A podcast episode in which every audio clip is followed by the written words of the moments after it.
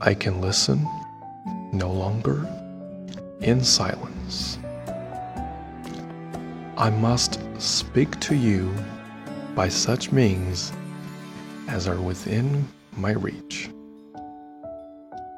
You pierce my soul. I am half agony, half hope. Tell me not that I am too late, that such precious feelings are gone forever. I offer myself to you again with a heart even more your own than when you almost broke it eight years and a half ago.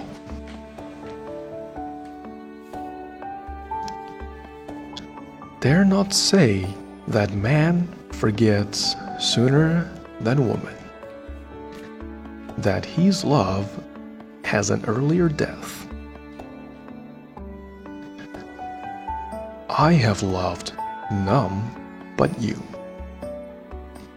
Unjust I may have been, weak and resentful I have been, but never inconstant. You alone have brought me to Bath. For you alone, I think and plan. Have you not seen this? Can you fail to have understood my wishes? I had not waited even these ten days. Could I have read your feelings as I think you must have penetrated mine? I can hardly write. I'm very instant, hearing something which overpowers me.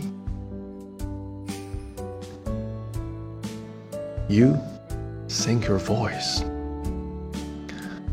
but I can distinguish the tones of that voice when they would be lost on others. Too good too excellent creature. You do us justice, indeed. You do believe that there is true attachment and constancy among men. Believe it to be most fervent, most undeviating.